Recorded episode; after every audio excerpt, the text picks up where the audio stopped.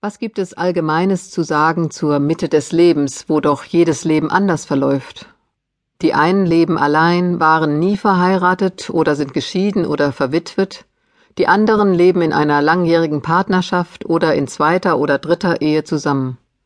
Die einen sind noch voll berufstätig, vielleicht auf der Suche nach neuen Stellenangeboten, andere beginnen freiwillig oder gezwungenermaßen den Abschied vom Berufsleben in den Blick zu nehmen. Die einen werden Großeltern, die anderen haben noch kleine Kinder, wieder andere sind kinderlos. Biografien heute sind äußerst vielfältig. Und die Lebensläufe von Männern und Frauen sind oft noch sehr grundsätzlich verschieden. Für Frauen ist das Thema Mutterschaft mit 50 zum Beispiel endgültig beantwortet. Männer können auch danach noch Vater werden. Mancher Mann bricht mit 50 neu auf, gründet eine neue Familie, das ist eine Option, die Frauen so nicht offen steht.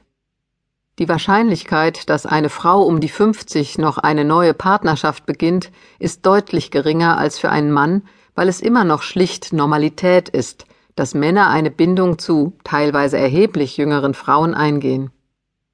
Das ist umgekehrt bei Frauen, auch wenn es inzwischen wahrnehmbare Ausnahmen gibt, eher selten und so ist ganz einfach die Auswahl an potenziellen Partnern für ältere Frauen geringer. Gleichzeitig wird eine Generation von Frauen 50, die in größerer Freiheit und Selbstbestimmung in unserem Land lebt, als das je zuvor der Fall war. Bei aller Verschiedenheit aber scheint der 50. Geburtstag doch für fast alle Menschen ein besonderer Anlass zum Innehalten zu sein. Wahrscheinlich liegt das daran, dass wir mit 50 wissen, das Leben wird ein Ende haben.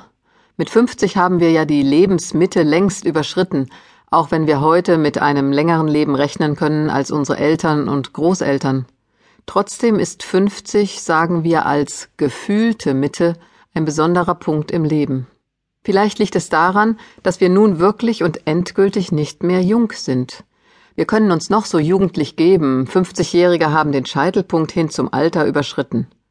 Alt sein aber will niemand in einer Gesellschaft, die geradezu fanatisch auf Jungsein fixiert ist. Insofern erleben manche mit 50 auch eine erhebliche Krise, die Frage auch, ob es anders hätte sein können, hättest du früher anders entschieden. Viele Lieder drücken das aus. Ich denke an eines von Amy MacDonald, Mr. Rock'n'Roll, in dem sie singt I wish I knew you before. Ich wünschte, ich hätte dich früher gekannt und Menschen in der Mitte des Lebens beschreibt, die trauern, dass sie sich so spät oder auch zu spät begegnen. Die Mitte ist also voller Spannungen.